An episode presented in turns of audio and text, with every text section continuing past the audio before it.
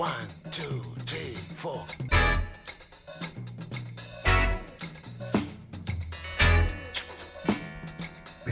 Crazy Afrobeat. Radio Django, le grand direct, 18-19h.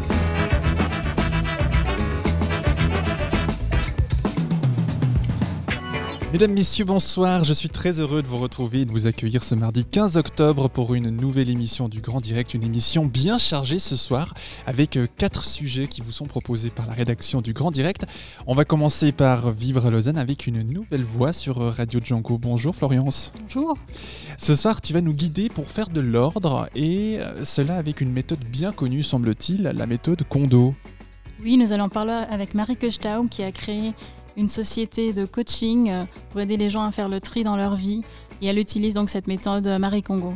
Et bien voilà, on découvre tout ça dans quelques instants. On va essayer de faire de l'ordre ici euh, à la radio si tout va bien. Bonsoir Daniel. Bonsoir Fabien. Ce soir dans la Rose des Vents, on va aller vers un nouveau décryptage des médias avec une question. Voyager, est-ce un droit pour les réfugiés?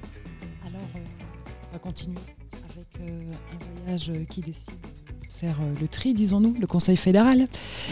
Alors, il faut savoir que euh, depuis euh, juin 2019, euh, la LEI, donc la loi fédérale sur les étrangers et l'intégration, a été modifiée en vue de restreindre les voyages des réfugiés, non seulement reconnus, mais ceux admis à titre provisoire. Et il est difficile de comprendre le sens de ces nouvelles dispositions, sachant que finalement, ces réfugiés voyagent très très peu et il n'y a pas d'abus en tant que tel. Bon, et bien voilà, on en parle tout à l'heure avec euh, notre invité Jeda Descoulons pour ce décryptage des médias. Au menu de la culture, ce sera avec toi Sarah, bonsoir. Bonsoir Fabien. On va découvrir un artiste lausannois, il est membre de plusieurs groupes, mais son truc c'est avant tout le rock. Exactement. Alors, c'est c'est pendant ses études de haute école de, de, de la haute école de musique de Lausanne qu'il a pu faire son carnet d'adresses. Il s'appelle Ju- euh, J'allais dire Julien Leclerc, mais c'est Lucien Leclerc.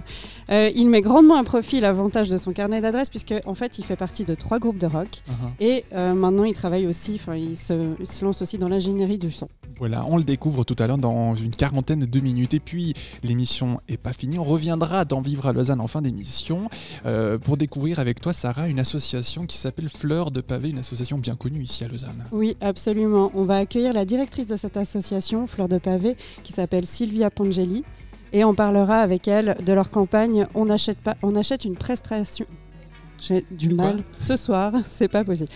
On achète une prestation et non pas encore. Voilà, Voilà. le menu de ce grand direct, la méthode Kondo, le décryptage des médias sur le droit des voyages pour les réfugiés, le bassiste Lucien Leclerc et l'association Fleur de Pavé. Voilà le menu qui vous est proposé, qui vous est offert ce soir sur un plateau tout chaud. Nous sommes le mardi 15 octobre, Nico à la technique et moi-même Fabien pour vous présenter cette émission. On est ensemble jusqu'à 19h, soyez les bienvenus. Radio Django, vivre à Lausanne. Au moment où tout va à 100 à l'heure et que bourgeonne une multitude de formations en développement personnel, de bien-être, voilà qu'il existe maintenant aussi des ateliers de coaching et de rangement, Florence. Absolument. Tenez par exemple les consultantes et créatrices de Clarity Home Detox, donc des sœurs jumelles qui se prénomment Marike et Eliot Staub, proposent des ateliers du coaching selon les méthodes de Marie Kondo. Et la méthode de Marie Kondo. Alors c'est une vague euh, donc qui a fait son apparition avec les techniques de désencombrement chez soi et aussi dans sa vie. Euh, cette japonaise de 35 ans est l'auteur notamment de La magie du rangement, écrit en 2011 et vendu à près de 2,3 millions d'exemplaires. Oui, quand même.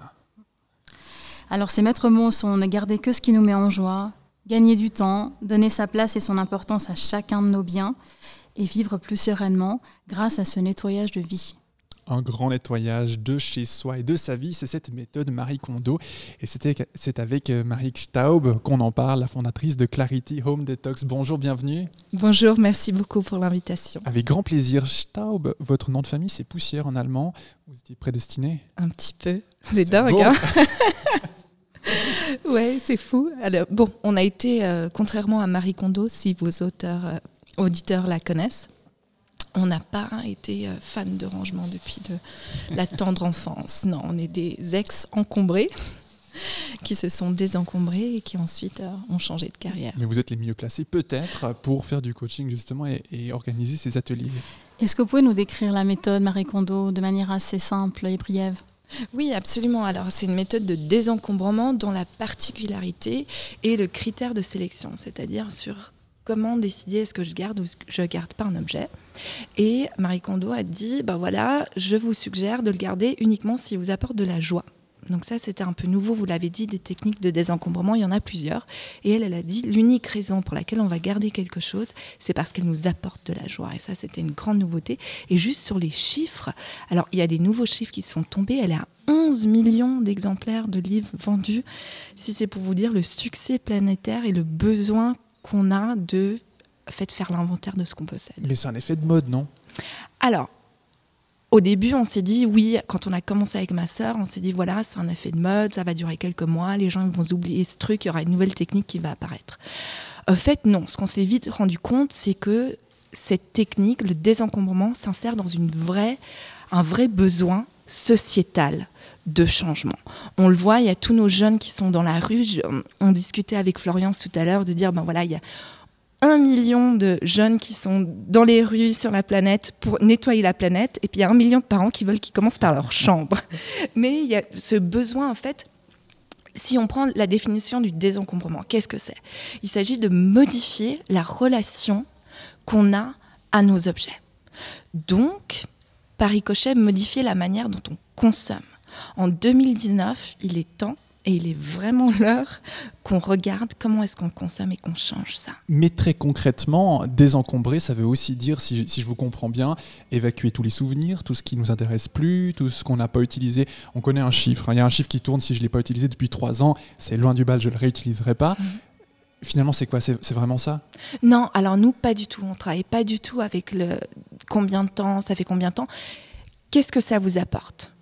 Qu'est-ce que l'écharpe que vous portez, Florian, est-ce que quand vous la mettez le matin, vous vous sentez comme la meilleure version de vous-même Honnêtement, aujourd'hui, c'est parce qu'il fait un peu cru le matin. Mais elle vous tient chaud. Oui Ok, donc ça vous apporte de la joie d'avoir chaud. Bon, Alors ça, je n'irai pas jusque-là. Mais... ça me tient chaud. Euh, non, alors on est voilà, on n'est pas du tout dans voilà depuis combien de temps vous l'avez, depuis combien de temps vous euh, vous l'avez utilisé ou pas utilisé. On n'est pas dans l'utile, on n'est pas dans le pratique. Qu'est-ce qu'au fond de vous vous ressentez quand vous prenez cet objet dans les mains? Vous avez rencontré Marie Kondo? Alors oui, on a eu l'occasion de la rencontrer parce que ça fait trois ans et demi qu'on a l'entreprise, ça fait trois ans et demi qu'on s'est formé auprès de, de Marie Kondo et maintenant Eliette et moi et une consoeur à New York, nous formons les futures consultantes qui, enfin les futures les personnes qui désirent faire ce métier. Et ça vous est venu comment cette idée en fait de créer euh, Claritium Detox à votre sœur? Alors, tout a commencé par ce fameux livre de, la magie du rangement. C'était personnellement un cadeau. Donc, c'est ma sœur qui m'a offert ce livre. Alors, je peux vous garantir que l'ego, on a pris un petit coup. hein. je me dis, mais qu'est-ce que tu veux dire par là? La magie du rangement, est-ce que j'en ai besoin? J'en ai pas besoin. Évidemment, il a fini sur la pile de, de livres à lire, qui était euh, assez haute et couverte de poussière pour le coup. Et euh, il m'a fi- il m'a fallu un moment pour euh, avoir le courage d'attraper ce livre, de le prendre et commencer à le lire. Et euh, dès les premières pages, j'ai su que, que ça allait changer énormément de choses dans ma vie. Donc j'ai passé à l'action, je l'ai fait. Et puis depuis, j'ai dit, voilà, je veux accompagner d'autres personnes. Vous êtes active sur quelle zone géographique avec votre sœur? Alors, on aime beaucoup la Suisse romande. Moi, je suis basée à Lausanne, Eliette est basée à, à Genève. Euh, après, voilà, il arrive qu'on se déplace. euh, la France, France voisine, on va à Marseille la semaine prochaine. Ah, Pour un petit coup de soleil, c'est bien. chance. Désencombrer Marseille. Et puis après, voilà, on est 13 consultantes maintenant certifiées qui ont le- la certification Marie Kondo en Suisse. Donc, on a des collègues euh, un petit peu partout. Quels sont les profils de gens qui viennent euh, consulter chez vous? Alors, euh, à notre plus grand regret, c'est un profil très féminin. Ah. Fabien, si vous êtes. si vous- Non, non, mais je me sens concerné. hein. C'est mon côté féminin qui parle. Mais euh, voilà, beaucoup, beaucoup, beaucoup de femmes. On a quelques hommes et c'est juste un plaisir, un énorme plaisir d'accompagner des hommes quand ils décident euh, qu'ils vont se rendre vulnérables et qu'ils vont, qu'ils ont besoin d'aide pour faire quelque chose et qu'ils vont demander de l'aide. Pourquoi plus des femmes? Vous avez une idée? Euh, je pense que c'est une histoire. Voilà, le livre de, de Marie Kondo, on le trouve au rayon développement personnel de. C'est pour les hommes aussi, Absolument, c'est pour les hommes, mais je pense qu'il y a hum, toutes nos clientes. Enfin, toutes les personnes qu'on accompagne sont des personnes qui ont un gros besoin de changement. Alors, certains savent que c'est changer son intérieur, d'autres savent pas précisément où le changement va être effectué. Et là, ils se disent, ben voilà, pourquoi pas commencer avec notre intérieur Et il s'agit de se remettre en question D'être vulnérable, de se remettre en question et d'accepter qu'on ait besoin de l'aide. Et voilà, il se trouve qu'on a un public très, euh, très féminin. Et apparemment, on a lu quelque chose, les statistiques, les femmes sont nettement plus sensibles au bien-être à la maison qu'un homme. Je sais pas. Mais euh, voilà, s'il y a des candidats hommes, on serait absolument ravis de les accompagner. Quel est le plus grand défi que vous ayez réalisé au cours de tous ces, ces entretiens et ces coachings? Alors le défi, il n'est pas quand on est chez nos clients. Le défi, il a été de d'ouvrir une entreprise. Nous, on n'est pas du tout, on vient pas du tout du secteur entrepreneuriat. On était des très bonnes euh, employés avec ma qui ont tout lâché pour créer leur propre boîte. Et ça, c'était, c'est une sacrée aventure. Ça continue à l'être, d'être, euh, de dire on va vite de ce métier, qui est un métier un peu nouveau. Euh, nos collègues américaines, elles ont leurs clients ont très l'habitude de voilà de tous, ils sont beaucoup dans le développement personnel, dans le, le coaching, la consultation, etc. En Suisse, de dire ben voilà, il y a un métier qui existe et on peut oui payer des gens et investir en soi-même et non en plus de choses et payer des gens qui vont nous aider à désencombrer. Marie Stab, alors expliquez-nous très concrètement aujourd'hui. Imaginons, on, a payé, on vous appelle, Mhm. Clarity Home Detox. Qu'est-ce qui se passe? Vous arrivez chez moi, euh, ou je viens à vous peut-être? Alors la première chose qu'on va faire, on va avoir une conversation, Fabien. Vous et moi, on va parler Alors parlons. et on va se dire pourquoi est-ce que vous voulez que je vienne chez vous et pourquoi est-ce que vous voulez vous désencombrer? Et cette phase, elle est hyper importante. Je vous raconte une petite anecdote. On a un, un de vos collègues journalistes qui nous a contacté, qui nous a dit j'ai lu euh, son manga parce qu'elle a écrit un manga. J'ai trouvé ça extraordinaire. Je l'ai pas terminé. J'ai pris des sacs de 110 litres et j'ai tout jeté. Je me suis couchée très libérée, très bien, et je me suis levée le matin complètement avec rempli de regrets. Donc je vous appelle. Et au fait, il avait oublié la phase cruciale qui est pourquoi est-ce que je veux me désencombrer et comment est-ce que j'ai envie de vivre? Qu'est-ce que Fabien, vous avez envie de ressentir quand vous rentrez chez vous après une journée de boulot? Qu'est-ce que vous avez envie de ressentir le matin quand vous ouvrez votre armoire et qu'il faut attraper une écharpe parce que euh, la météo a dit qu'il allait faire un petit peu cru euh, aujourd'hui? Et toutes les réponses à ces questions, elles vont en fait vous aider dans la définition est-ce que ça m'apporte de la joie Est-ce que je garde cet objet? Et puis après cela, on va quand même à un élément plus concret, j'imagine. Oui, parce que ça après part- on débarque chez vous. C'est là que ça se gâte. Et on va commencer par vos habits. Et ce qu'on va faire, c'est qu'on va prendre tous les habits qui traînent chez vous. Et je suis persuadée, Fabien, qu'il n'y a pas que des habits dans votre armoire à habits. Et que vous cachez sans doute des habits dans votre cave, ou dans un galta, ou dans une armoire à l'entrée, ou dans la salle de bain, ou je ne sais où. Et on va tous les rassembler en un lieu. Et c'est ce qu'on appelle la pile. Alors ça forme une pile, voire une colline, voire une montagne, voire l'Everest pour certaines personnes. Et là, c'est l'effet, le premier effet douche froide qu'on appelle et qui est juste génial parce que la première, la réaction la plus courante qu'on a, c'est mais jamais, jamais j'aurais pensé avoir autant. Suivi de plus jamais ça. C'est là qu'on se rend compte qu'on est hyper riche. On est méga riche. ah non, c'est incroyable. C'est incroyable. Et ben, C'est marrant que vous, vous parlez de, du terme de richesse parce qu'on a une personne qui nous a contacté. Il m'a dit voilà, mon objectif de désencombrement est le suivant j'ai envie de me sentir riche. Alors, je suis quelqu'un de nature négative qui voit le verre à toujours, mm, toujours moitié plein plutôt que. Non, pardon, moitié, Moitié vide, vide. ouais. Et j'ai envie de me rendre compte que j'ai absolument tout chez moi pour être bien. Ouais. Et qu'il ne me manque rien du tout. Donc voilà, son objectif, c'était la richesse. Bon, alors on a fait cette pile d'habits. Ouais. On range, on trie, on jette, on vend. Qu'est-ce qui se passe avec cette pile? Ah, c'est, c'est vous qui décidez. Nous, on décide absolument pas de ce qui va se passer avec cette pile. Nous, on vous aide à sortir la réponse oui, je le garde, non, je le garde pas. Ensuite, pour ce que vous ne gardez pas, à vous de décider de faire un vide-grenier, d'aller le revendre sur Internet, peu importe, ça vous appartient, ou le- la donation. Ce qui est intéressant, c'est que de savoir ce qu'on va faire des objets qu'on ne veut pas garder aide vraiment au lâcher prise. Donc, ayez une liste d'assos, il y en a plein qui recherchent plein de choses des plus étranges aux plus banales. Et puis après les habits, bah, j'imagine forcément on passe à- au salon, on passe à la cuisine et on passe toutes les pièces les unes après les autres avec vous. Alors en fait, la particularité de la méthode Kondo, c'est qu'on va pas faire par pièce, mais c'est qu'on va faire par catégorie. Une fois que vous aurez terminé vos habits, attention, attention, vous allez vous attaquer à vos livres et ensuite à vos papiers administratifs. et tout y passe. Voilà, après tout y passe, tout passe à- au peigne fin de votre Mhm. joie. On n'oublie rien. Toute la collection de trombones euh, que vous avez, elle, Ah, elle va passer entre vos mains. Il va falloir que je m'en sépare. Voilà. À moins que ça vous apporte de la joie, Fabien. Oui, absolument. De voir tous mes petits trombones différents avec les petits avions, les petits micros, etc. Ça me plaît beaucoup. Donc voilà. Et puis une fois qu'on a fini ce tour, on vous dit merci, on vous dit au revoir. Et puis qu'est-ce qui se passe? On se revoit après? Vous revenez? Ensuite, vous vivez votre vie parce que vous aurez plus jamais besoin de, vous n'avez plus jamais besoin de ranger, pardon. Et puis vous faites ce que vous avez enfin voulu faire. Est-ce que vous effectuez un suivi des personnes que vous avez coachées au fil du temps? Euh, alors, on a des contacts avec certaines personnes. C'est un travail extrêmement intime, donc on- il y a beaucoup d'échanges, on découvre beaucoup de la personne. Puis tout d'un coup, je sais pas, je tombe sur un bouquin qui me fait penser à une cliente ou quelque chose, puis je vais lui envoyer un petit, un petit message. Mais non, pour l'instant, ça fait trois ans et demi, on a personne qui nous a appelé en disant ça marche pas votre truc. Est-ce que vous est arrivé de laisser tomber parce qu'une personne n'était pas prête, simplement? Non, la conversation initiale au début nous permet vraiment de déterminer si elle est prête, si, si no- no- nos services sont en accord avec ses besoins. Dernière question peut-être. euh, quel est le coût de, cette, de, de- de vos services, si, si j'ose le dire? Mais j'imagine que c'est pas gratuit, c'est pas bénévole. Est-ce que c'est quelque chose qui coûte très cher, qui pourrait être un frein? Non, on est au... Alors oui, c'est un investissement parce que ça demande beaucoup d'heures.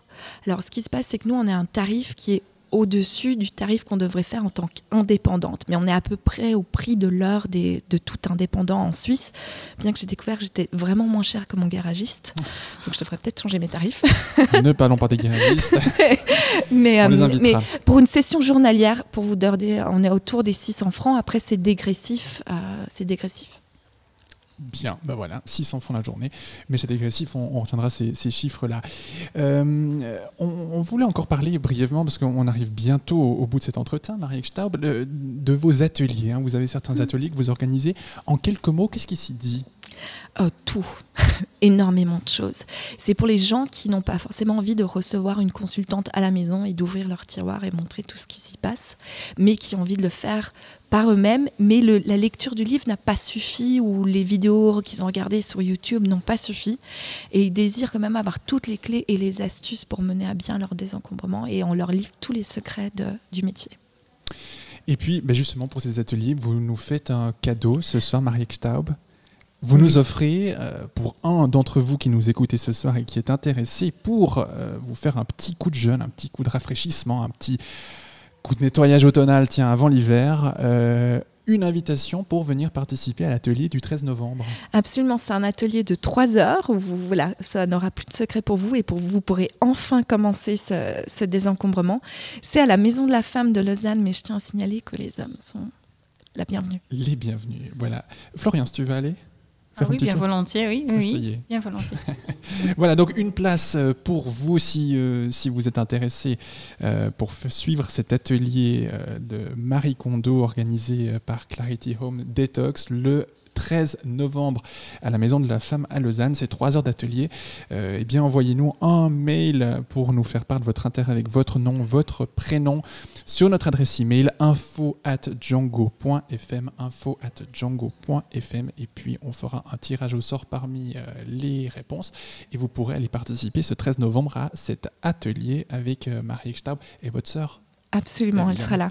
C'est parfait. Merci beaucoup d'être venu ce soir nous parler de votre Merci. méthode, on dira c'est un petit peu prétentieux, mais de- des, des ateliers et du travail que vous faites avec Clarity Home Detox. Merci Marie Staub. Merci infiniment. À très bientôt et merci à toi Florence pour la préparation de ce sujet. Une belle soirée. Un sujet à retrouver et à réécouter sur notre site django.fm.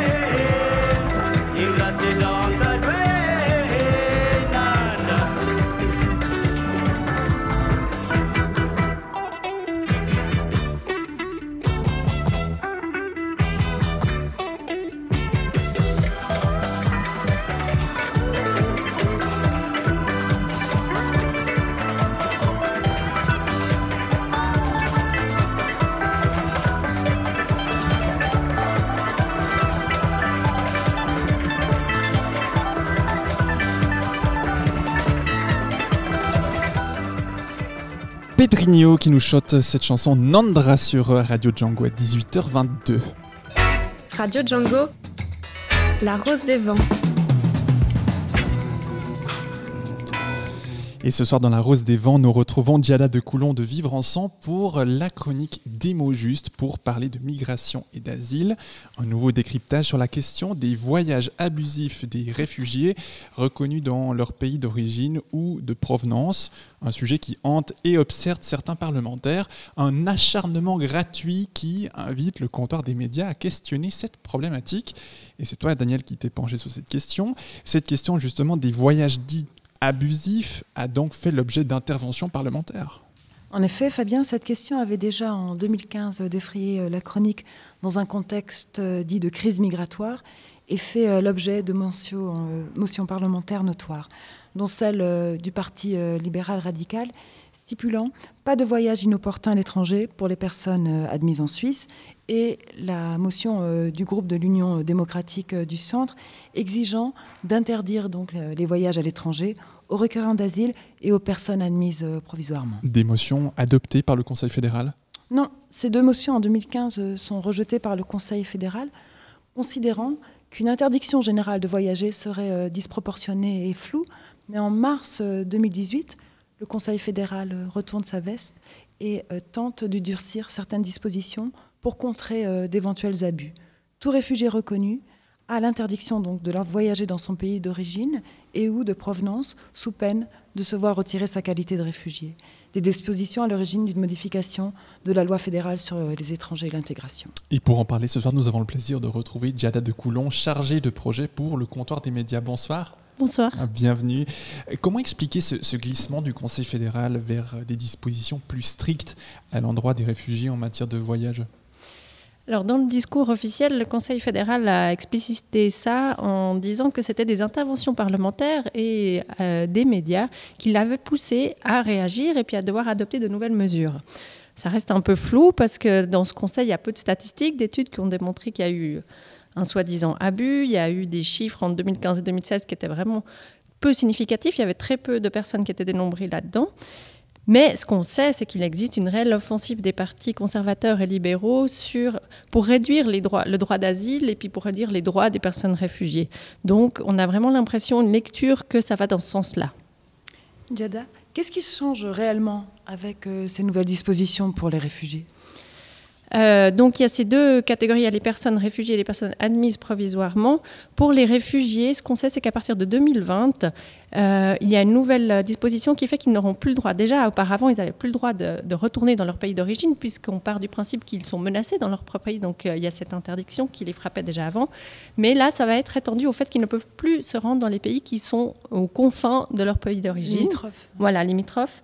Et puis, alors là, maintenant, il y a en consultation, donc ce n'est pas encore avalisé, mais tout de même cette volonté de restreindre aussi le droit pour les personnes qui ont un permis c'est-à-dire une admission provisoire, et qui s'inspire de ce qui a été fait pour les personnes réfugiées, c'est-à-dire aussi qu'on veut limiter vraiment euh, le retour au pays d'origine, qu'on veut limiter le voyage dans les pays limitrophes, mais ça va encore plus loin, selon la proposition du Conseil fédéral, ce serait vraiment d'interdire tout, tout voyage en dehors de Suisse pour cette catégorie-là. C'est plus que restrictif. Est-ce que vous pourriez revenir sur euh, la nuance entre les réfugiés reconnus et les réfugiés admis à titre provisoire? Oui, donc les réfugiés reconnus, ce sont ces personnes qui, sont titulaires d'un permis B et qui ont répondu selon les critères de la loi suisse euh, à ce qu'on appelle justement, qui ont obtenu l'asile, qui ont des motifs de persécution personnelle. Euh, les personnes qui ont été admises provisoirement, en fait, on, a reconnu leur qualité de réfugiés, mais l'asile leur a été refusé. C'est-à-dire qu'on a reconnu que leur... Euh, euh, pardon, qu'ils n'avaient pas de motif d'asile parce que pas de persécution individuelle, mais par contre que leur renvoi était inexigible. Et c'est souvent intéressant de donner comme exemple que la deuxième population qui est le plus représentée en 2018 dans les admissions provisoires, ce sont les Syriens. C'est-à-dire que quand on vient d'un pays en guerre où il y a des violences généralisées, contrairement à l'imaginaire euh, populaire qui dirait que ce sont des personnes réfugiées, dans le cadre strict de la loi suisse, ces personnes-là ne sont pas bénéficiaires du statut de réfugié, mais du permis d'admission provisoire. Concrètement, en quoi est-ce que ces dispositions en fait, pourraient euh, justement péjorer les populations concernées? Est-ce que vous auriez des exemples concrets? Oui, peut-être c'est vrai qu'on pourrait partir d'un exemple. Euh, ces personnes qui pourraient donc être enfermées en Suisse, hein, c'est un peu ça l'idée, c'est qu'elles pourraient plus sortir de Suisse. On sait que depuis plusieurs années, la Suisse est signataire des accords de Dublin, ce qui fait que des familles concrètement aujourd'hui en Europe sont euh, tenues et à des lois nationales différentes. Elles sont éparpillées à travers l'Europe. Vous savez que c'est chaque pays d'accueil par lequel on est passé en premier qui va devenir le récipiendaire de la demande d'asile. Donc il y a des familles actuellement entre frères et sœurs, mais euh, parents, enfants, qui se trouvent dans des pays européens différents.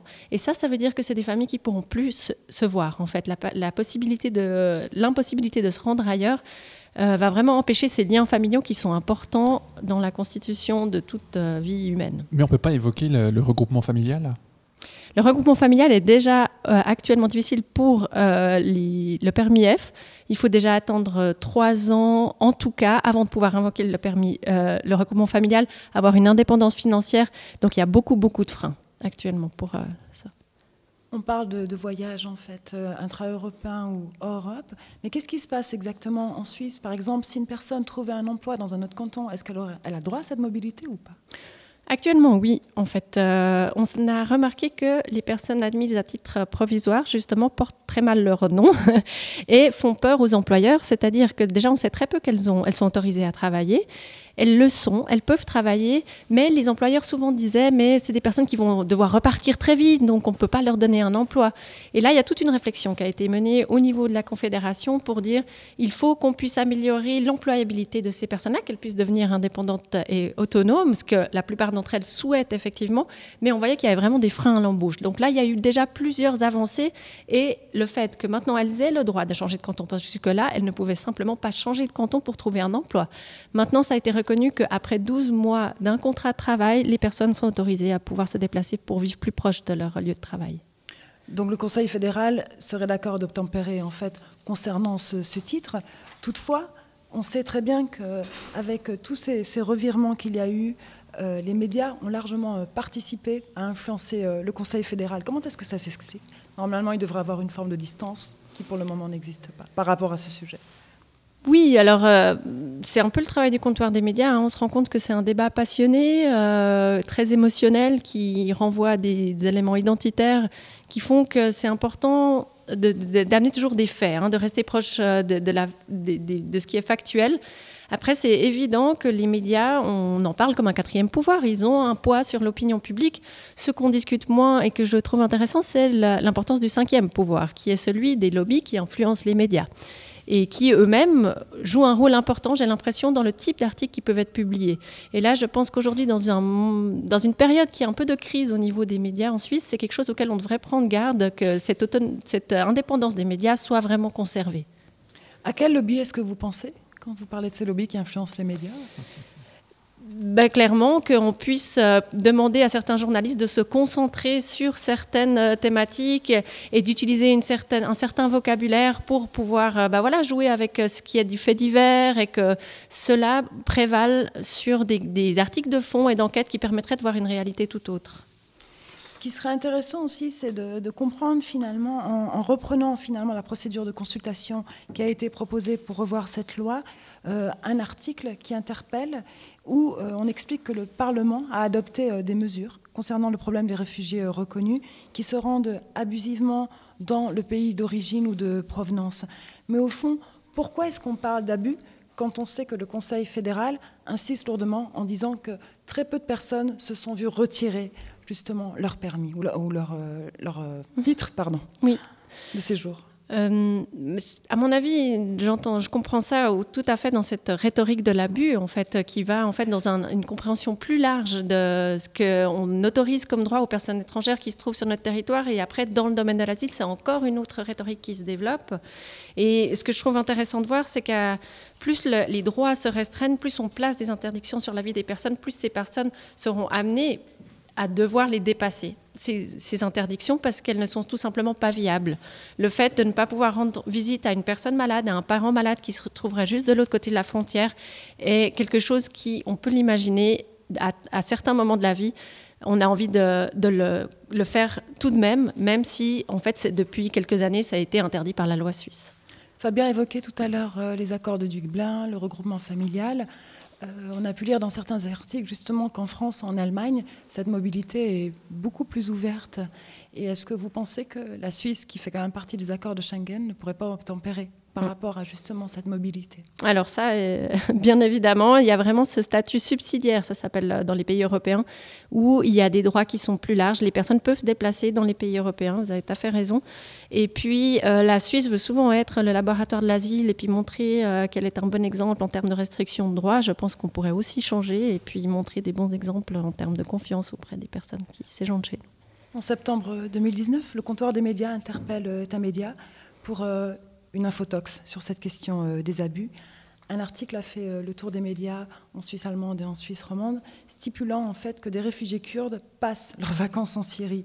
Comment déconstruire cet article et montrer qu'en effet le propos euh, du journaliste était erroné? Oui, cet article a attiré notre attention tout d'abord par le ton utilisé, où on a eu vraiment l'impression que c'était un journaliste qui, avait recours à un, un, article qui faisait un article d'opinion bien plus qu'un article de recherche ou d'investigation tel qu'il était présenté. Et on s'est rendu compte qu'à partir d'un cas individuel, il avait amené une très grande généralisation sur une, une pratique. Il stipulait que c'était une pratique courante chez une certaine population. Il a accusé d'imposteur, d'abus, il a utilisé ces mots dont on parlait pour décrire la pratique d'une certaine personne qui disait rentrer dans son pays, donc une partie de la Syrie, le Kurdistan, qui, et c'est un monsieur qui était indépendant et qui travaillait. Hein. Voilà, tout à fait, à Genève et qui avait son permis de séjour. Euh, bah, alors ça, c'est voilà, c'est toutes ces questions-là qui se posent de où, d'où viennent ces informations, d'où viennent ces sources, parce que quand on lit l'article, on a l'impression qu'il y a beaucoup de présupposés, mais qu'on ne voit pas très bien d'où ça vient. Et toutes ces idées-là qui nous avaient un peu ont été un peu confirmées par l'idée que, comme le journaliste disait, bah voilà, je vous donne la preuve que cet homme retourne dans son pays alors qu'il n'aurait pas le droit de retourner. Pour preuve, cette photo de son mariage en Syrie où il se trouve, et en regardant bien et en essayant de trouver un petit peu plus d'informations sur la photo, on s'est rendu compte que cette photo avait été prise à la salle des fêtes de Carouge. Et ça, c'est vraiment critique en termes déontologiques. C'est un petit peu de la Syrie. un petit peu. Il nous a dit que les rideaux, effectivement, auraient dû l'alerter, parce qu'il n'y a pas de rideaux comme ça en Syrie.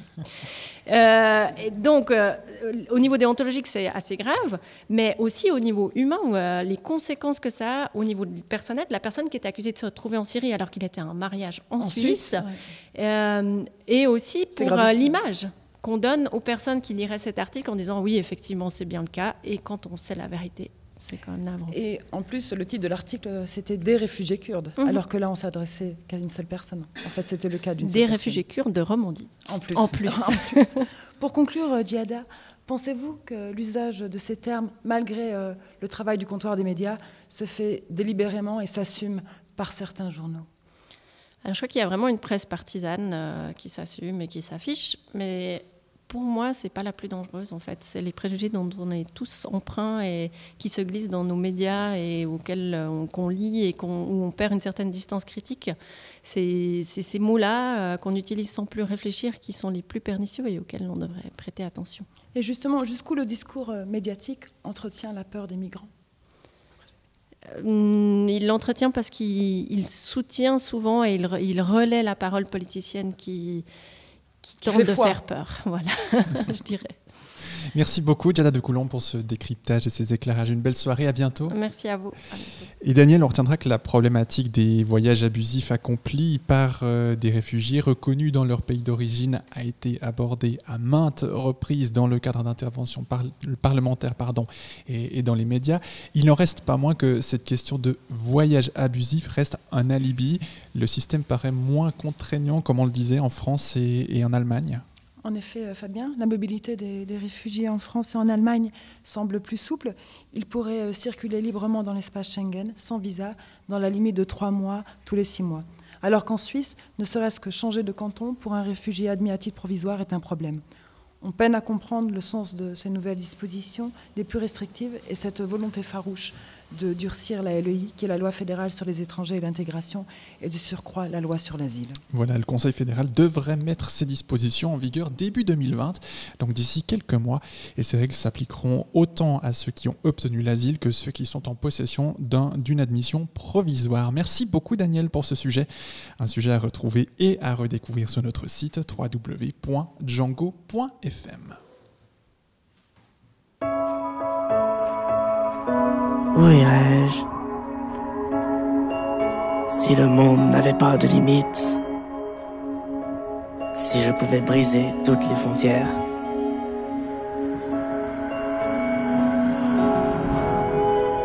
Si je pouvais chevaucher le vent, où m'amènerait-il? Si toutes les routes m'étaient ouvertes, où irais-je? Si je pouvais voler, si j'étais libre, libre de me déplacer.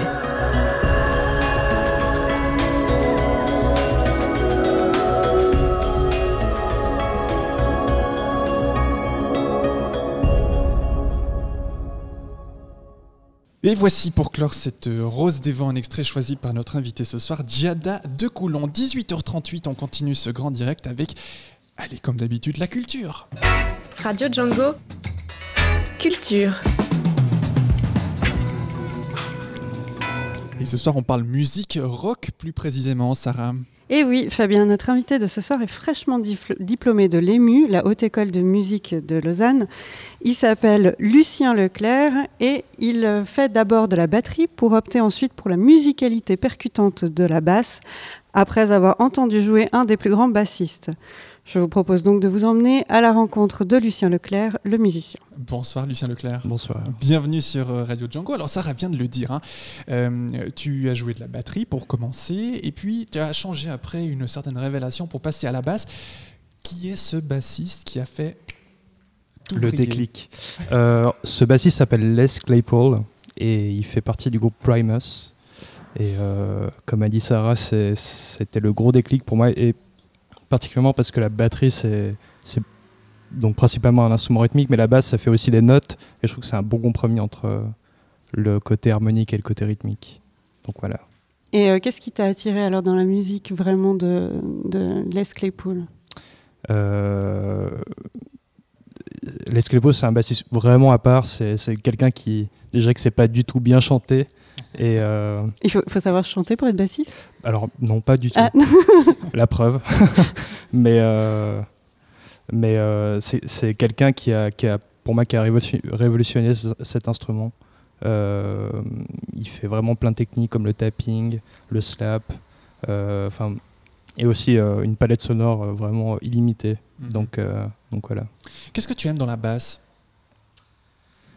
Euh, déjà le fait que ce soit des notes euh, graves et euh, le fait que de pas être très en avant dans la musique, j'ai l'impression que ça me représente un peu finalement.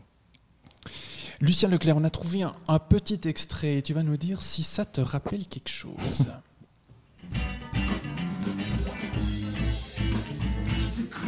Oh là là. Qu'est-ce que c'est? Alors, c'est un de mes premiers groupes.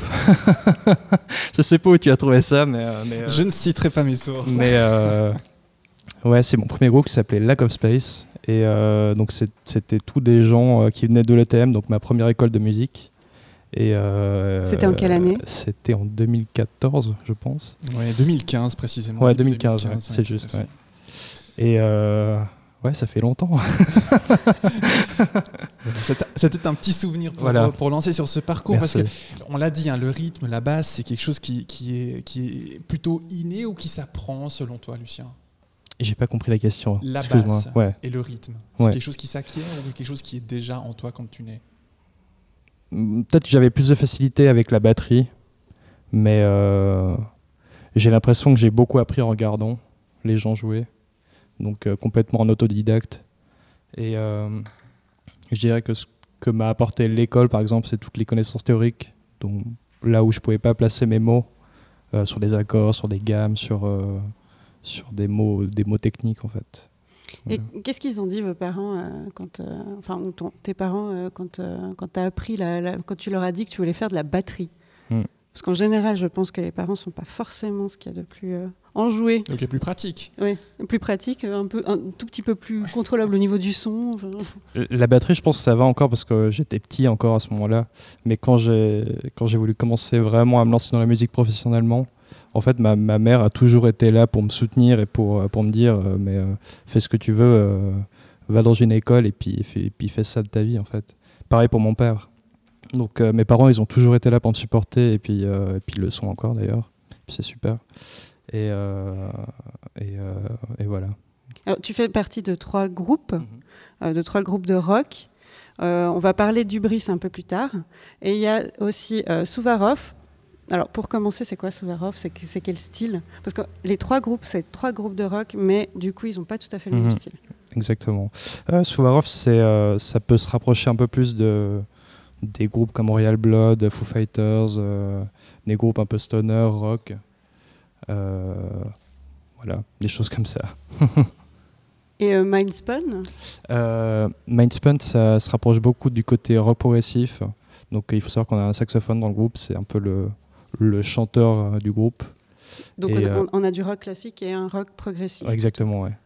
Et tu arrives à nous expliquer un petit peu la différence? Ouais, alors, bon, déjà, la composition n'est pas, du tout la même chose. On, c'est une musique beaucoup plus technique avec euh, des signatures rythmiques beaucoup plus compliquées, des, accords beaucoup plus compliqués avec des gammes aussi. Euh, tandis que Souvarov, c'est le côté beaucoup plus classique euh, qu'on entend, le côté pentatonique que, dont tout le monde a l'oreille là-dessus. Alors on va écouter un petit extrait pour se faire une idée. Mindspun avec cette, euh, cette chanson Black Sand. Euh, et tu pourras nous la commenter juste après. Mhm.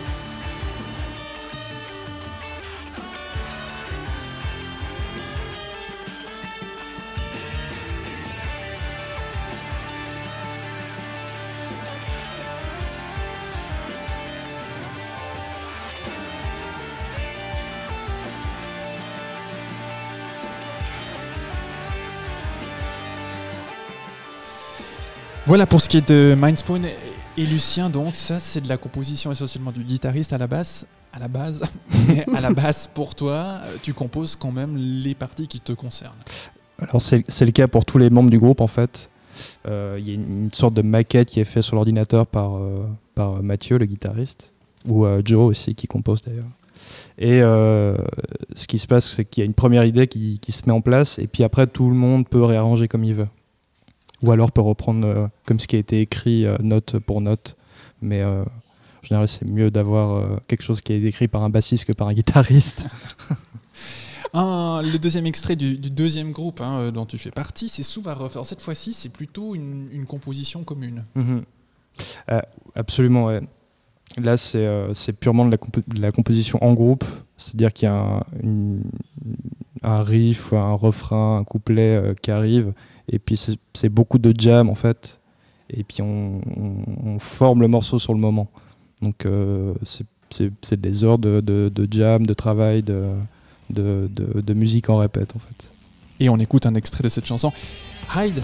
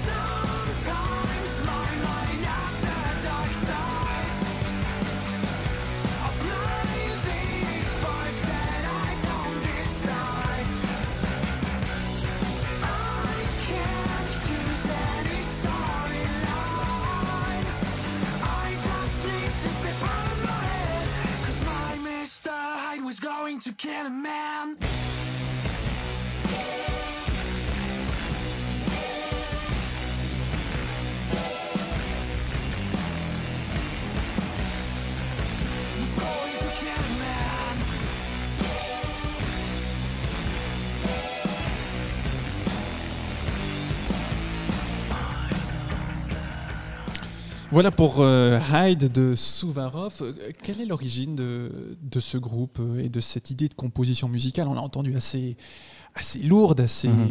costaud. Mhm. Déjà, le groupe date d'il y a deux ans maintenant. On a sorti notre premier EP en mars 2019, euh, qu'on a verni au Chaudron 18. Et puis, euh, ce titre, on l'a composé, je pense que. au- en, en fait, c'est notre tout premier titre. On l'a composé vraiment au tout départ.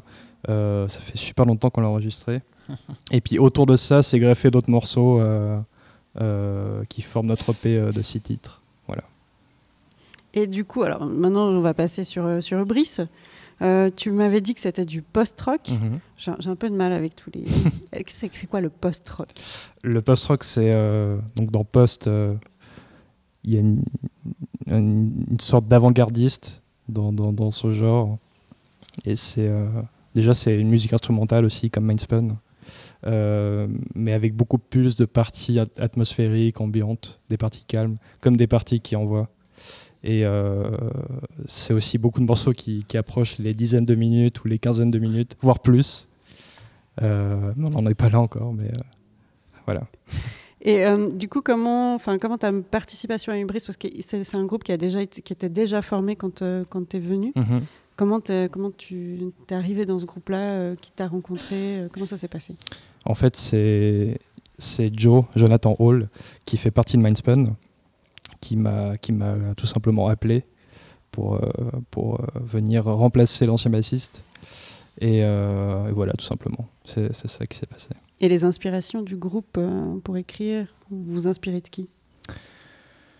Euh, c'est assez compliqué parce que le, post-rock, euh, il n'est pas vraiment représenté par des pionniers ou des gens qui sont super connus. Euh, mais euh, ce que je pourrais dire, c'est que parfois on retrouve des influences comme Pink Floyd, King Crimson, ou pour les parties calmes. Puis pour les parties qui envoient, je dirais vraiment, ça peut être vraiment plein de genres en même temps. Ça- des fois, ça ressemble à Souvarov. Enfin, les gens me diront pas du tout, mais moi je trouve que des fois si. Donc voilà. À, à l'o- à l'oreille du À professionnel. exactement, euh, ouais. Ouais, ouais. Et euh, c'est- alors c'est intéressant parce que hubris en grec, euh, ça veut dire, euh, ça vient du grec hybris et, et- enfin du grec ancien carrément. Mhm. Hybris et ça veut dire euh, un sentiment violent, la passion. Mhm. C'était même euh, même interdit de se laisser. euh, on était puni dans la, Grèce- dans la Grèce antique euh, si on se laissait aller à l'hybris. Mhm. Et en fait, ben justement, moi j'ai écouté l'album et je trouve que euh, c'est même plutôt méditatif. Mhm. Donc c'est assez marrant. Qu'est-ce, que, qu'est-ce qui s'est passé à ce, à ce niveau-là entre le nom, ce que vous composez euh Je pense qu'il faut retenir surtout c'est, c'est le sentiment de démesure et je pense que ça, ça décrit bien la musique qui part de, de tout bas jusqu'à euh, l'extrême. Ah je, me, je me suis demandé si justement cette espèce de, de calme, euh, Mhm. c'était un peu pour, se, pour éviter de se faire fâcher, enfin de se fâcher avec les dieux, Mhm. parce que justement, non mais c'était, il faut, faut vraiment voir l'ampleur du sentiment. Ibris, c'était, J'imagine. ça- ça- ça- voilà. Donc tu pouvais te faire punir, et je me suis demandé s'ils essayaient de calmer le jeu euh, avec ça. Et du coup, vos projets euh, avec, euh, avec ce groupe Là, on est, en, on est en tournée dans toute l'Europe. Demain, on, on part pour Berlin. Euh, on jouera demain soir, euh, après-demain, après-demain soir, pardon. Et puis on reviendra par, euh, par Strasbourg. Avec Mais, une petite euh, halte pour un concert Pardon Avec une petite halte pour un concert à Strasbourg Exactement, ouais, pour un concert. ouais. Mais euh, auparavant, on a joué à Lucerne, Altdorf. euh, on avait fait aussi une date à. on- en fait, on sort d'une résidence à Frisson également. On prépare notre, euh, notre nouvel album qui va sortir en février, je pense. Et du coup, une- vous, avez fait, vous avez fait combien de temps euh, à Frisson? Enfin, vous avez On a, fait f- on a fait trois jours de résidence. Et, euh, et, euh, oui, donc c'est pour pré- préparer ce live qui viendra sûrement en mars, où on, jou- on jouera exclusivement des morceaux du nouvel album. Et puis cette, euh, ce nouvel album sera verni tout bientôt, Mhm. le 25 octobre. C'est plus près de chez nous, ça De Hybris Ouais. Alors non, c'est faux. C'est faux, très bien. Ah, Non, non. je trouve ça. Non, le, le- le C'est 25 quand octobre, c'est simplement une date à Martigny. D'accord. Et là, on jouera exclusivement le- le- l'album euh, euh, Apocryphal Garrity. Et puis alors le prochain, il sera verni quand et où? C'est déjà connu? À Frisson. Le, alors, la date, je, je- je ne sais pas encore. Pas encore fixé. Bon, Voilà. on aura l'occasion d'en reparler. En mars, sûrement. Ah, Très bien, l'année prochaine. Euh, Lucien Leclerc, de, de ton côté plus personnel, alors ça c'est le côté musical avec trois groupes. L'autre côté de ton intérêt et de ta personne, c'est l'ingénierie du son. Mhm. Euh, pourquoi cet intérêt pour la basse d'un côté et pour euh, l'ingé son? Parce que je pense que c'est très dur de gagner sa vie en faisant que de la basse. Euh, moi, je pense que ça sert à rien de devenir le nouveau bass hero, le nouveau Jaco Pastorius, parce qu'il y en a plein. Et puis, euh, et puis voilà. Donc, en fait, le côté ingé son, c'est principalement un side job. Et je trouve que c'est un, un, un- une partie euh, qui me correspond beaucoup. C'est-à-dire, j'arrive à me retrouver là-dedans, à travailler le son. Ce que je fais avec la basse, hein, j'adore avoir des pédales, avoir, avoir, avoir plein de têtes d'ampli, tester plein d'amplis, tout ça. Et ce que je fais dans, dans l'ingénierie, c'est euh, exactement ça, sauf que c'est avec d'autres artistes, pas forcément avec moi, mais, euh, mais euh, c'est un peu la même chose finalement. Est-ce que c'est pas un petit peu contradictoire de, de- de faire le traitement du son à côté en studio et en même temps d'être sur scène avec beaucoup de volume, beaucoup de bruit? Euh, J'imagine les oreilles doivent être relativement sensibles pour le studio et Mhm. soumises à fortes contraintes sur scène. Comment est-ce que tu gères ça? Non, bah, je, je pense que c'est un, peu, euh, c'est un peu ça le goal de l'ingé son, c'est-à-dire comment faire sonner euh, quelque chose qu'on a euh, devant deux petites enceintes sur une immense sono qu'on peut retrouver en live finalement. Et pour tes oreilles, tu les as assurées, tu fais attention à ça Oui, oui, absolument. J'ai même pris des bouchons avec moi là ce soir. C'est pas vrai, tu balades tout le temps avec les bouchons dans la poche Ouais, tout le temps, ouais. On sait jamais. On sait jamais, ouais. Et puis du coup sur scène avec des scènes silencieuses et du retour dans les oreilles discrètement pour régler le volume. Alors ça, et puis surtout, euh, bah, typiquement avec Hubris qu'on- et Mindspun, ce, ce qu'on fait, c'est qu'on a des, des petits retours euh, dans les écouteurs qu'on met dans les oreilles, ce qui s'appelle des in-ear. Et euh, ça permet de ne pas avoir ces gros parleurs euh, devant nous. Et voilà. Et donc se protéger, puisque voilà, on, on le sait, c'est ouais. important, on n'a qu'une seule paire d'oreilles et ça, ça ne se change pas. Et bien pour nous, justement, on va prendre soin de nos oreilles pour, euh, pour se quitter ce soir avec un extrait de Hubris, avec cette chanson Dom Mons, une chanson qui ne fait que 10 minutes 19 secondes. Alors on va pas tout vous faire écouter, Seulement malheureusement. Oui, je suis navré du peu. En tout cas, on vous remercie beaucoup d'avoir composé 10 minutes 19 pour nous ce soir. Euh, Et euh, merci euh, Lucien Leclerc d'être venu. À bientôt. Merci à vous. Merci beaucoup avec ce groupe Ubis, euh, Ubris pardon, et Lucien Leclerc qui était notre invité ce soir de cette rubrique Culture du Grand Direct.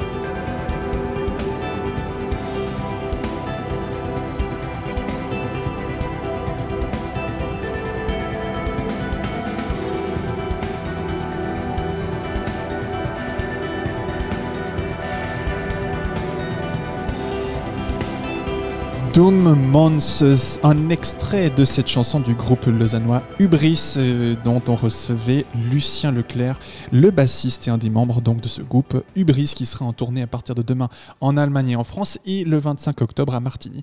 Voilà donc euh, direction Le Valais pour découvrir ce groupe Hubris si vous ne le connaissez pas. 18h58, on revient à Lausanne avec euh, Vivre à Lausanne deuxième. Radio Django. Vivre à Lausanne.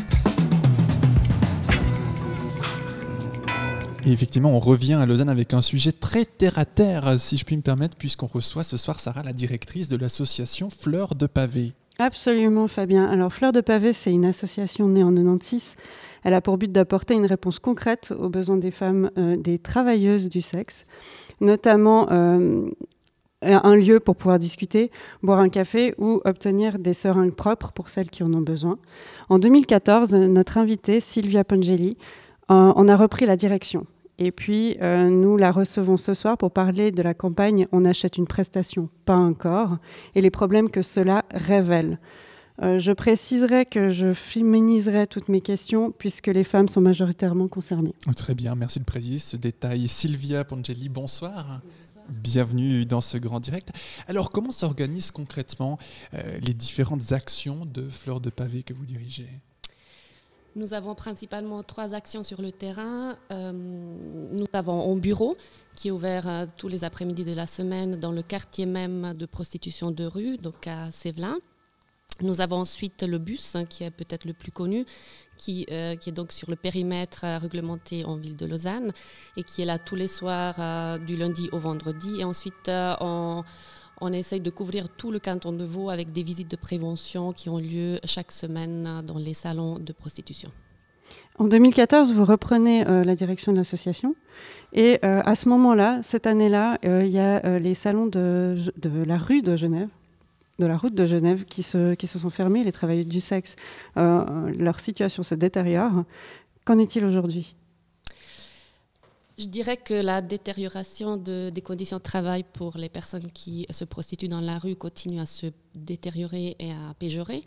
Effectivement, le, gros changement que nous avons vécu euh, est en 2014 quand il y a eu la fermeture de ces salons qui accueillaient entre 50 et 60 personnes travailleuses du sexe qui travaillaient tous les soirs dans la rue et qui allaient ensuite avec les clients pour la prestation sexuelle. Depuis ce jour-là, on n'a pas euh, eu, elles n'ont pas eu un nouveau, lieu à proximité de la rue pour pouvoir continuer à exercer de façon plus digne leur travail. Depuis 2014, donc euh, il n'y a, plus de, a plus de lieu sûr pour elles alors, depuis 2014, il n'y a pas eu un, nouveau, un nouvel endroit qui a ouvert à proximité du périmètre de prostitution de rue. Il y a toujours les salons de prostitution qui existent en ville de Lausanne et dans le canton, mais la spécificité de ces salons était qu'ils étaient à côté du périmètre euh, réglementé pour l'exercice de la prostitution de rue. Dans quelles conditions est-ce qu'elles travaillent aujourd'hui?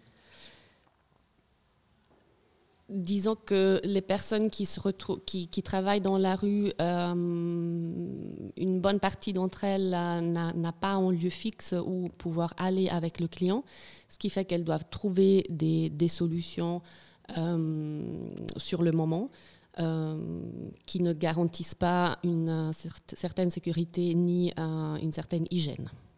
Alors en 92, ça, la prostitution a été légalisée concrètement, qu'est-ce que ça a amélioré? Est-ce que ça a changé quelque chose, euh, ce passage à la légalisation, on va dire, de la profession? Mais disons qu'on on connaît les lieux où, euh, en tout cas, une partie des, personnes se prostituent. Donc, ce sont des lieux réglementés qui confèrent euh, des obligations, mais aussi des droits. Si je pense par exemple au salon, il ne faut, pas, faut pas oublier qu'il y a des, des tenanciers, des tenancières hein, qui ont des, des obligations aussi. Euh, ça a aussi permis la création des associations comme nous, tout bêtement, qui, qui sommes là depuis 96 et qui existent grâce à des subventions publiques. Euh, et ça a permis effectivement de, donner une réponse à certains besoins du terrain. Vous parliez tout à l'heure de l'échange de matériel d'injection.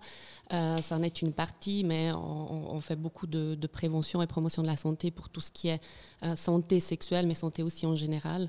voilà. De, quel droit, de quel droit disposent les travailleuses du sexe? Euh, normalement, légalement, leur travail est censé être reconnu comme un travail indépendant. Alors euh, oui, dans le canton de Vaud, euh, c'est une activité euh, économique réglementée. Alors pas que dans le canton de Vaud, à vrai dire. L'exercice de la prostitution en Suisse, si vous voulez, on le retrouve dans des articles du Code pénal via lesquels les cantons peuvent légiférer pour établir des lois.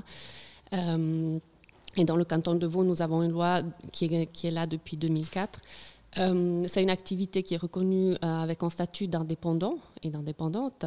Donc, euh, tout simplement, ce sont des personnes qui peuvent déclarer leur salaire, qui, qui payent leur assurance sociale, qui ont une assurance maladie, etc. La chose qu'elles n'ont pas, euh, c'est la possibilité de, louer des appartements, la possibilité de louer des lieux pour pouvoir exercer euh, ce travail. Donc il y a toujours des intermédiaires qui interviennent pour leur permettre de faire ce travail. Donc c'est ça où, euh, oui, c'est une activité réglementée, mais elle n'est pas reconnue en tant que telle dans ce sens-là. Et c'est là qu'on on essaye de défendre ce, statut. Alors quelle est la proportion finalement de la population qui profite des prestations? Est-ce que vous la connaissez? Alors euh, non, on ne la connaît pas, la proportion des personnes qui en profitent et on ne connaît pas non plus la, proportion des personnes qui proposent ces prestations, étant donné qu'il n'y a pas un registre officiel, euh, personne ne connaît exactement le chiffre exact des, personnes qui, exercent actuellement dans le canton de Vaud. Donc, euh, donc on essaye de légiférer quelque chose où on n'a pas vraiment de données finalement alors, euh, nous avons plusieurs données, euh, mais qui parfois sont assez disparates les unes des autres.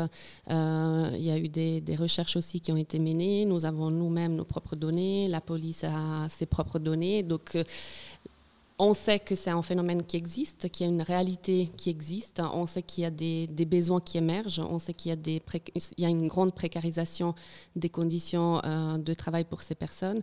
Euh, et ça, c'est assez suffisant pour, euh, pour, euh, pour intervenir euh, et, lancer en, cri d'alarme par rapport à ce qui se passe aujourd'hui en Suisse et dans le canton de Vaud. Donc cette espèce de, d'imagination de, de l'inconscient collectif où c'est toujours un travail forcé, est-ce que c'est concrètement toujours un travail forcé? Nous accueillons des personnes qui sont forcées, oui, effectivement, vous avez raison de le soulever, et nous accueillons aussi des personnes qui ne le sont pas du tout. Donc, euh, nous avons les deux extrêmes euh, et au milieu, on a toutes sortes de, parcours, toutes sortes d'histoires euh, qui méritent d'être reconnues. Donc, effectivement, c'est très dangereux de réduire les personnes qui se prostituent à des victimes d'exploitation et de traite des êtres humains. comme c'est aussi, je pense, dangereux de, de, vivre dans un monde idéaliste et de dire que toutes les femmes et toutes les personnes qui le pratiquent sont libres et épanouies. Donc je pense qu'il faut relativiser et contextualiser les choses. Et si on parle de, maintenant de, votre action, euh, donc euh, on achète une prestation et pas un corps, quelles sont les revendications Qu'est-ce que, quels, besoins, euh, quels sont les besoins maintenant? La, campagne de sensibilisation que nous avons menée depuis le, 23 septembre, qui s'est terminée samedi dernier en ville, mais dont le message, évidemment, on espère qu'il va continuer à être diffusé. le slogan est On n'achète pas encore, mais une prestation. C'est une campagne de sensibilisation qui vise en large public. Hein, et quand on parle de large public, on parle au voisinage, on parle à madame, de madame et messieurs tout le monde, on, parle des instances politiques et publiques et de toutes les personnes qui sont euh, connectées par, euh, par les métiers euh, de la prostitution. Le but pour nous est celui de réduire la discrimination envers les personnes travailleuses du sexe et d'essayer de prôner une acceptation de cette réalité de rappeler que la prostitution est une activité légale qui est réglementée en Suisse et que toutes les violences et les abus qui sont, qui, sont engendrés vers ce public peuvent entraîner des poursuites judiciaires. Euh, ça, c'est vraiment nos objectifs principaux de cette campagne que nous avons menée avec euh, deux, deux, axes d'action, si je peux dire comme ça, en affichage routier dans le quartier même de Sévelin qui a été euh, visible pendant deux semaines avec le slogan On n'achète pas encore, mais une prestation. Et ensuite, une demi-journée de mobilisation en ville de Lausanne sur l'esplanade de Saint-Laurent samedi matin avec une performance artistique. Comment est-ce qu'on peut soutenir cette, euh, cette action et les futures actions que vous portez? Très concrètement, euh, en devenant membre de l'association Fleur de Pavé. Euh, alors ça, c'est une chose. Après, euh, nous, par exemple, quand on fait ce type d'action, et on en fait très peu parce que ça demande beaucoup, beaucoup de, ressources, de moyens aussi. Alors, euh, juste rappeler que cette campagne a été réalisable grâce au soutien financier de la police fédérale ainsi que de la Fondation Émilie Cour, que nous remercions bien évidemment. Le soutien peut aussi être celui de participer à ce type d'action, de nous soutenir concrètement en, en nous donnant un coup de main sur le moment même. Et euh, le plus grand soutien, c'est évidemment celui de relayer le message que nous donnons pour ne laisser pas, euh, laisser pas euh, comme ça se, taire hein, dans, le, dans le temps. Je- on n'a pas, on a, je, pense, je, m'avance un peu, mais je pense que au niveau du bénévolat concret, est-ce qu'il y a des, des, euh, des prérequis pour venir, par exemple, un soir, partager un café, discuter? Est-ce que c'est possible? Alors aujourd'hui, euh, nous comptons sur une, euh, sur une équipe fixe salariée de 11 personnes et d'une équipe de 5-6 personnes qui viennent remplacer, donc viennent nous faire du renfort en, cas d'absence. Euh, donc cette équipe-là est présente sur les trois axes principaux de l'association. Les, les personnes plutôt bénévoles qui, qui sont les bienvenues, ça serait plutôt sur des actions ponctuelles, comme par exemple cette campagne. Euh, et à côté des, des- des- des activités principales que nous avons à Fleur de Pavé, nous avons euh, aussi depuis 2-3 ans des projets euh, qui, qui se développent. Et euh, autour de ces projets, il y aurait aussi besoin de, de soutien et, et d'engagement d'autres personnes. Et puis on peut trouver toutes les informations, j'imagine, en vous contactant et sur votre site internet. Bien sûr, Fleurdepavé.ch. bien sûr. Oui. Voilà, toutes les informations euh, sont à retrouver là-bas. Et puis euh, les détails de cette campagne, on n'achète pas encore, mais une prestation euh, menée par Fleur de Pavé. Merci beaucoup Sylvia Pongeli. Une Merci très bonne soirée. Bonne à bientôt. Je Merci. rappelle que vous êtes directrice de Fleur de Pavé. Merci beaucoup à toi également Sarah pour la préparation de ce sujet. Merci. Un sujet à retrouver sur notre site django.fm et sur les différentes plateformes, réseaux sociaux et compagnie.